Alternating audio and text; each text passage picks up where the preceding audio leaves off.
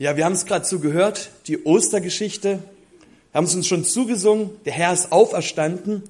Und irgendwie ist das so, also mir geht es zumindest so, man hört das so oft und ehe das ein ins Herz rutscht, ehe das wirklich so ganz verstanden wird, das dauert manchmal eine Weile. Weiß nicht, welche Osterbräuche ihr kennt oder welche Vorstellung von ihr von Ostern habt. Mir geht es so, wenn ich an Ostern denke, dann habe ich sowas Ehrfürchtiges, sowas wie wir gerade gelesen haben, diese Stille, diese Anbetung, sowas ganz Ruhiges vor Augen.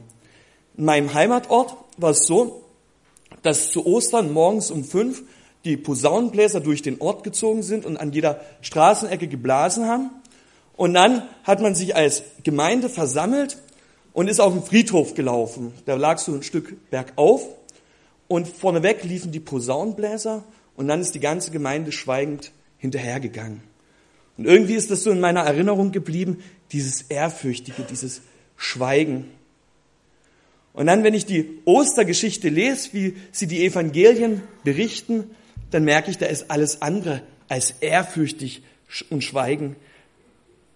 Da ist etwas, was bewegt, etwas, was aufbricht, was umwühlt, was in die Herzen geht und was ja Veränderung bringt.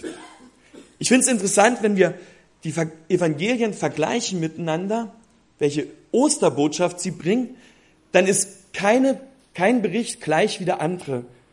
Die sind alle total unterschiedlich. Der eine berichtet von einem Engel, der andere von zwei. Beim einen sitzt der Engel auf dem Stein, beim nächsten ist er im Grab. Einmal rennen die Frauen ohne was zu sagen weg und beim nächsten Mal reden sie mit Jesus. Irgendwie scheint die Erinnerung, die Gedanken an die Auferstehung völlig durcheinander zu bringen. Aber in allen Berichten ist eins gleich. Jesus lebt. Das ist die Aussage. Und ich kann mir gut vorstellen, wie so an diesen ersten Ostermorgen, an dem, wo die Frauen oder die Jünger dann später auch Jesus zum ersten Mal begegnen, wie das in ihren Herzen für Chaos gesorgt hat, für Bewegung, für Aufwühlen, für Umbrüche. Wir haben ja heute Morgen das Thema Begegnung mit den Auferstandenen. Und ich habe mich gefragt, was bringt oder wozu führt diese Begegnung mit den Auferstandenen? Und die Antwort ist, die Begegnung mit den Auferstandenen führt in Bewegung. Sie bringt in Bewegung. Sie bringt in ein Durcheinander vielleicht. Vielleicht fühlt sie manches auf in unseren Köpfen, in unseren Herzen, aber sie bringt auf jeden Fall in Bewegung. Ganz am Anfang haben wir gelesen, die Frauen, die gehen morgens noch vor Sonnenaufgang zum Grab. Wieso waren sie unterwegs zum Grab? Nicht um Jesus zu begegnen, nicht um den Auferstandenen zu sehen, sondern sie wollten das Grab noch einmal sehen. So schreibt der Evangelist Matthäus. Sie waren unterwegs, um das Grab zu sehen und dort auf diesem Weg hin zum Grab, hin zum Abschied nehmen vielleicht auch nochmal. Vielleicht auch nochmal so die ganzen Gedanken von Karfreitag vor Augen gemalt oder vor Augen gehabt, ja. Diese Folter, die Jesus ausgehalten hat, dieser Spott, ja, den Jesus aushalten musste. Und dann das Kreuz und vielleicht auch noch die letzten Worte von Jesus. Es ist vollbracht. Vater, vergib ihnen. Es hat sie aufgewühlt und sie konnten nicht schlafen vielleicht und waren deswegen zum zeitig morgens unterwegs. Sie wollten Abschied nehmen nochmal von Jesus. Sie wollten sich vergewissern, dass dieser Albtraum Wirklichkeit ist, dass Jesus tot ist. Und vielleicht wollten sie auch ihre Hoffnung so ein Stück mit beerdigen, nochmal hinbringen. Und Matthäus berichtet uns vorher, dass die Frauen mit dabei waren, als Jesus ins Grab gelegt worden waren. Sie waren dabei, als Jesus am Kreuz hing. Sie waren dabei, als Jesus vom Kreuz abgenommen worden ist. Und sie waren dabei, als Jesus in diese Felskluft hineingelegt worden ist.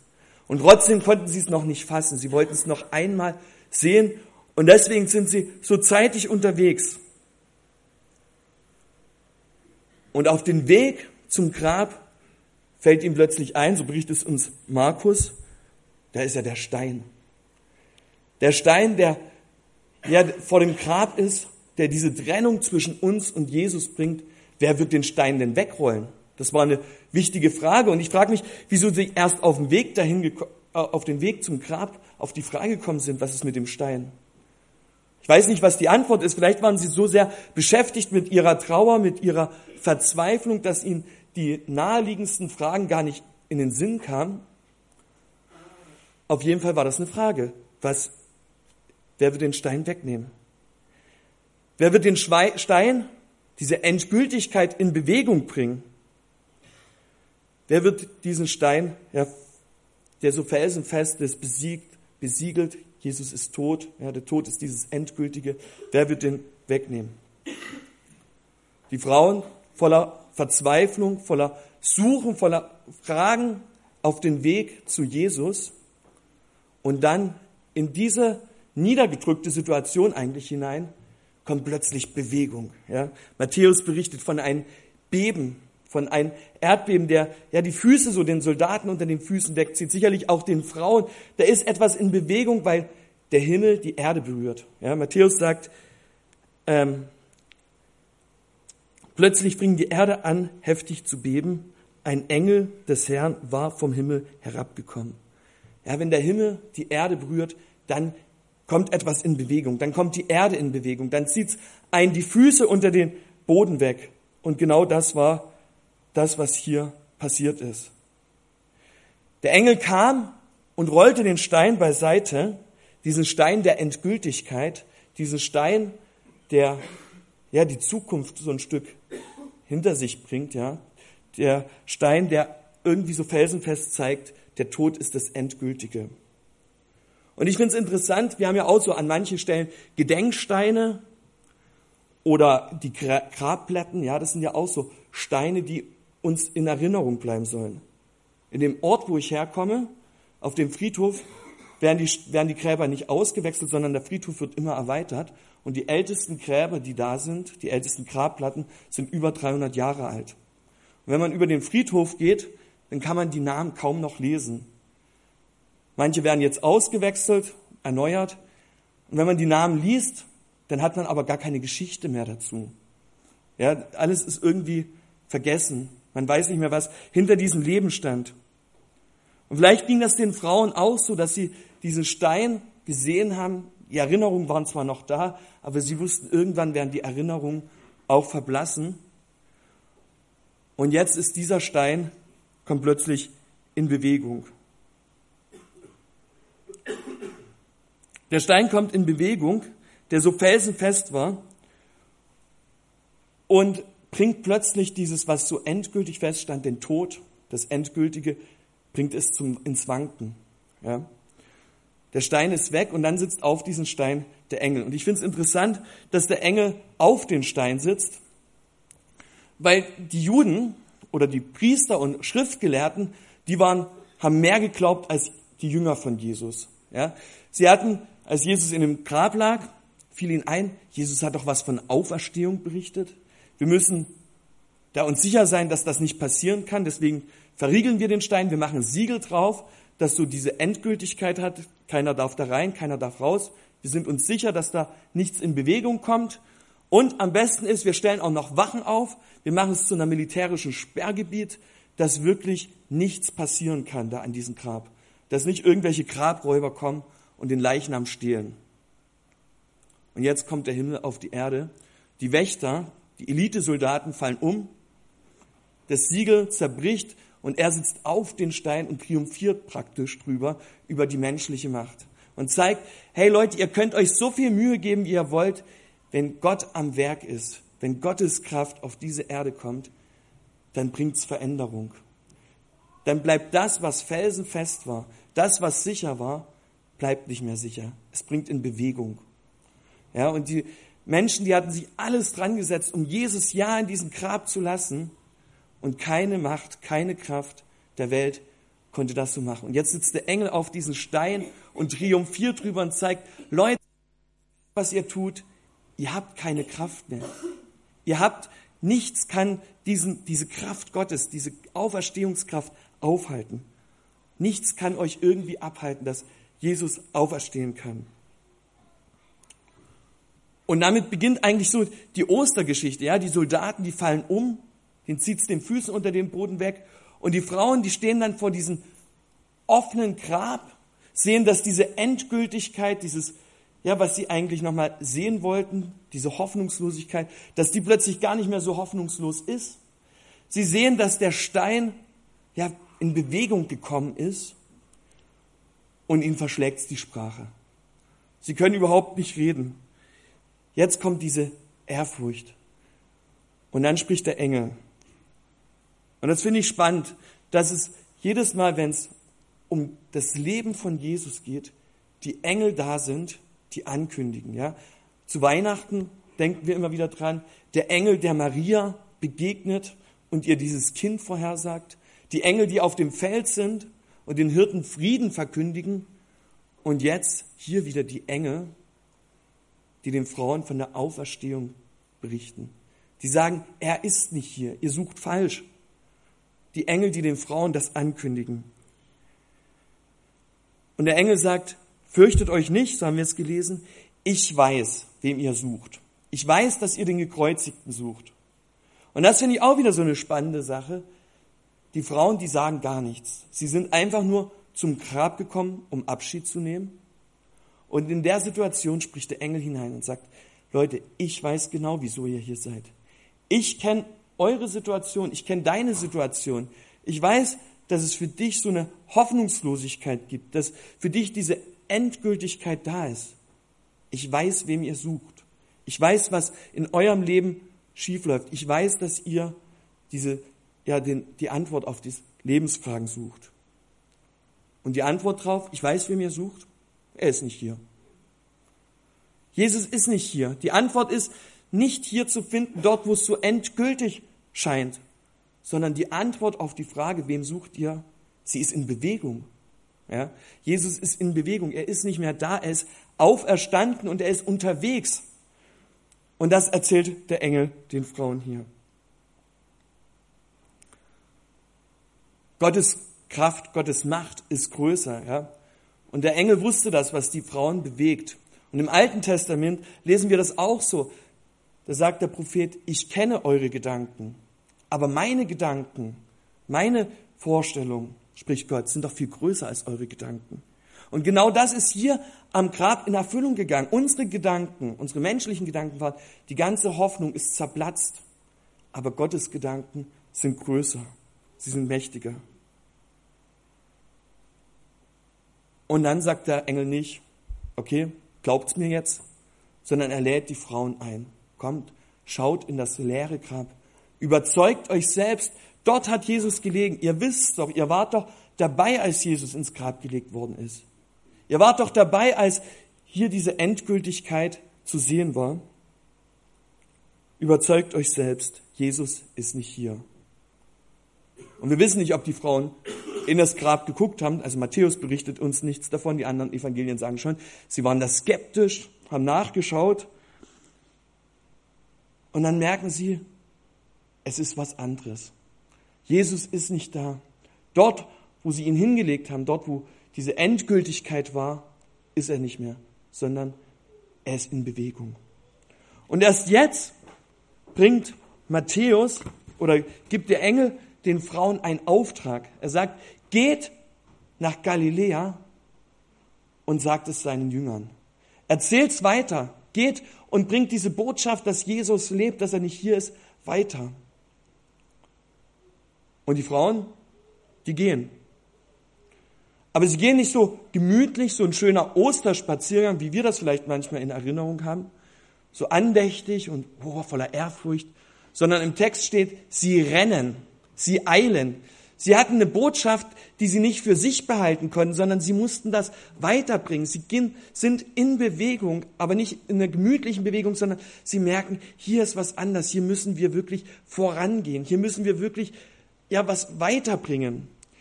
Anderen Evangelien steht, dass sie zu den Jüngern gegangen sind und die Jünger dann gleich mal ein Wettrennen zum Grab gemacht haben. Johannes berichtet das, weil sie es nicht ausgehalten haben, diese, diese Spannung. Wo ist jetzt Jesus, ja? Begegnung mit den Auferstandenen bringt in Bewegung. Nicht in eine gemütliche so Bewegung, sondern sie drängt zur Eile. Die Frauen haben gemerkt, Jesus ist nicht hier, aber wir wissen auch nicht, wo er ist. Und jetzt wollen wir ihn begegnen. Wir wollen wirklich, dass ja, ihn sehen. Und wir haben vielleicht, vielleicht hatten sie auch Angst, dass sie ihn verpassen. Der Engel sagt, sagt das ja auch, geht nach Galiläa, dort wird, werdet ihr Jesus sehen. Vielleicht hatten sie so die Angst, wenn wir zu langsam sind, dann war vielleicht Jesus schon dort und ist wieder weg. Und dann auf den Weg nach Galiläa, so erzählt Matthäus, auf den Weg, wo sie es den Jüngern erzählen wollten, steht plötzlich Jesus ihnen gegenüber. Plötzlich ist Jesus da. Plötzlich steht ein Mann gegenüber und sie fassen es noch gar nicht. Ja, Johannes berichtet, dass Maria diesen Mann mit dem Gärtner verwechselt hat, ja, weil sie damit überhaupt nicht gerechnet hat. Die Begegnung mit den Auferstandenen kommt für die Frauen plötzlich, nicht erwartet, nicht mit Ankündigung, sondern in den Alltag hinein, so ganz ohne was Besonderes. Ganz plötzlich steht Jesus vor ihnen. Und er begrüßt sie. Er sagt Friede, Gnade. Ja, das ist der Gruß, den Jesus diesen Frauen weitergibt. Und Gnade ist ein Geschenk. Gnade ist nicht etwas, was man verdient hat, sondern etwas, das man geschenkt bekommt. Etwas, das man annehmen muss. Das man einfach mit offenen Händen entgegennehmen muss und sagen kann nur Danke. Und Jesus kommt ihnen entgegen und sagt Gnade. Das ist mein Geschenk an euch. Ich bin das Leben. Ich schenke mich euch. Und in dem Moment zieht es den Frauen vielleicht das zweite Mal die, Fü den, die Füße unter dem Boden weg. Wir lesen, dass sie hinfielen, dass sie anbeten, dass sie seine Füße festhalten. Ja? Die Frauen fallen nieder und wollen diese Begegnung mit Jesus festhalten. Ja? Die Füße von Jesus festhalten. Sie wollen dranbleiben. Sie wollen ihn nicht mehr loslassen, sondern sie wollen wirklich so an Jesus dranbleiben. Und interessant ist, dass vorher noch steht, dass Jesus ihnen gegenübertritt, gehen sie noch Schritte auf Jesus zu. Sie gehen ihm entgegen, fallen dann vor ihm nieder. Die Begegnung mit Jesus bringt in Bewegung, das hatten wir ja schon, sie bringt in Bewegung auf Jesus zu, auf den Auferstandenen zu. Und dann sind sie da und halten die Füße von Jesus fest und sagen, das wollen wir nie mehr loslassen.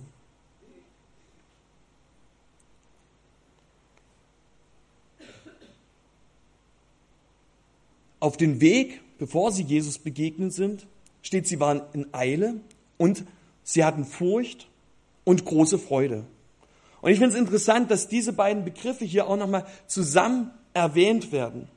Sie hatten Furcht, die Angst, was, was passiert als nächstes, wo werden wir Jesus sehen?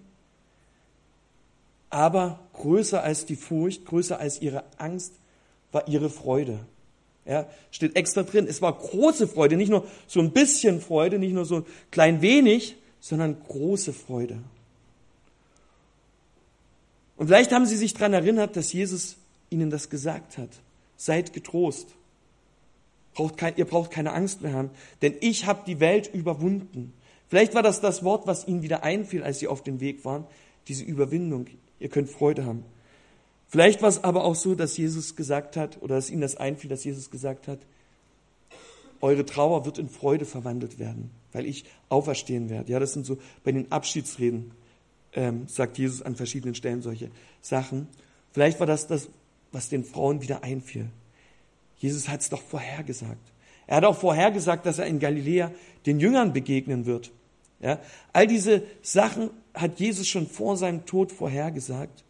Und jetzt auf einmal merken sie, dass das, was Jesus zu seinen Lebzeiten, also wo er, er noch nicht am Kreuz gestorben ist, dass all das, was Jesus da gesagt hat, in Erfüllung geht.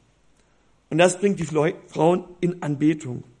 Ja, das bringt die Frauen in so eine Ehrfurcht vor Gott, aber nicht eine Ehrfurcht, die so heilig ist, wo es so ja, keine Ahnung, wo es so ruhig ist, sondern in eine Ehrfurcht, die festhält, in eine Anbetung, die in Bewegung kommt. Sie halten Jesus fest und dann sagt Jesus, ihr braucht euch nicht zu fürchten. Geht und sagt es meinen Brüdern. Interessant, vorher hat Jesus immer von seinen Jüngern gesprochen, aber jetzt so redet er von seinen Brüdern weil er mit dieser Auferstehung uns zu seinen Kindern macht, zu uns zu seinen Brüdern macht, zu seiner Familie mit annimmt, weil das unsere Beziehung zu Gott verändern kann, weil sie unsere Beziehung zu Gott in Bewegung kommt, hin von wir können mit Gott nichts in, nicht in Berührung kommen, wir können mit Gott nichts zu tun haben, zu Brüdern, zu einer ganz engen Verbindung. Und das ist die Osterbotschaft, die Begegnung mit dem Auferstandenen, die Begegnung mit dem Auferstandenen, die in Bewegung bringt, die so vieles in Bewegung bringt, äußerlich, aber vielmehr noch innerlich, im Herzen. Und vielleicht ist es so, dass du die Osterbotschaft schon tausendmal gehört hast. Vielleicht hast du schon oft drüber nachgedacht, aber irgendwie bringt sie dich gar nicht so in Bewegung. Irgendwie bringt sie dich nicht so in diese Anbetung wie die bei den Frauen, sondern es ist halt eine schöne Geschichte, ja. Die Jünger selber konnten das am Anfang auch nicht glauben, dass Jesus auferstanden ist. Sie mussten sich davon überzeugen. Und Jesus ist ihnen mehrmals begegnet, bis sie es begriffen haben, dass es wirklich wahr ist, dass Jesus lebt. Und ja, ich denke, bei uns ist es oft gar nicht anders. Wir müssen es begreifen, wir müssen es mehrmals sehen vielleicht, erleben, hören, ehe es vom Kopf ins Herz rutscht. Und das ist ja das, was eigentlich bei der Osterbotschaft passiert ist, bei den Frauen passiert ist. Sie haben gewusst, dass Jesus auferstehen wird. Sie haben schon oft davon gehört. Aber erst als sie dann den Auferstandenen sehen, rutscht vom Kopf ins Herz. Und dann kommt die wahre Anbetung, die wahre Bewegung dieser Ostergeschichte. Die Begegnung mit den Auferstandenen bringt in Bewegung. Ich weiß nicht, was es bei dir in Bewegung bringt, aber zu damaliger Zeit hat so manches in Bewegung gebracht, ja. Die Soldaten, die es aus den Schuhen gekippt hat, der Stein, der plötzlich weggerollt war. Und vielleicht ist es auch so, dass du sagst, ich habe so einen Stein, so einen Stein auf mein Herzen. Vielleicht war es auch bei den Frauen so, dieser Stein, der bei ihnen auf den Herzen gelegen hat, so niedergedrückt hat. Und plötzlich haben sie gesehen, dieser Stein kann bewegt werden. Da gibt es eine Kraft, die größer ist. Vielleicht hast du auch so etwas, wo du sagst, ich habe einen Stein, etwas, wo ich glaube, das kann nicht verändert werden, das felsenfest. Aber Jesus hat gezeigt, dieser Stein, diese Endgültigkeit ist gar nicht endgültig, sondern sie kann in Bewegung kommen. Die Begegnung mit den Auferstandenen bringt den Stein in Bewegung.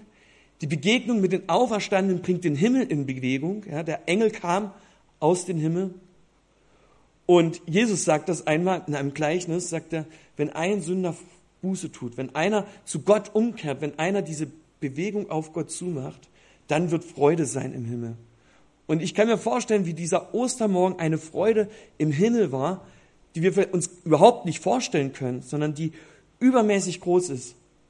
Ja, der Himmel kam auf die Erde, es kam Erdbeben, so haben wir es gelesen, und die Erde kommt in Bewegung.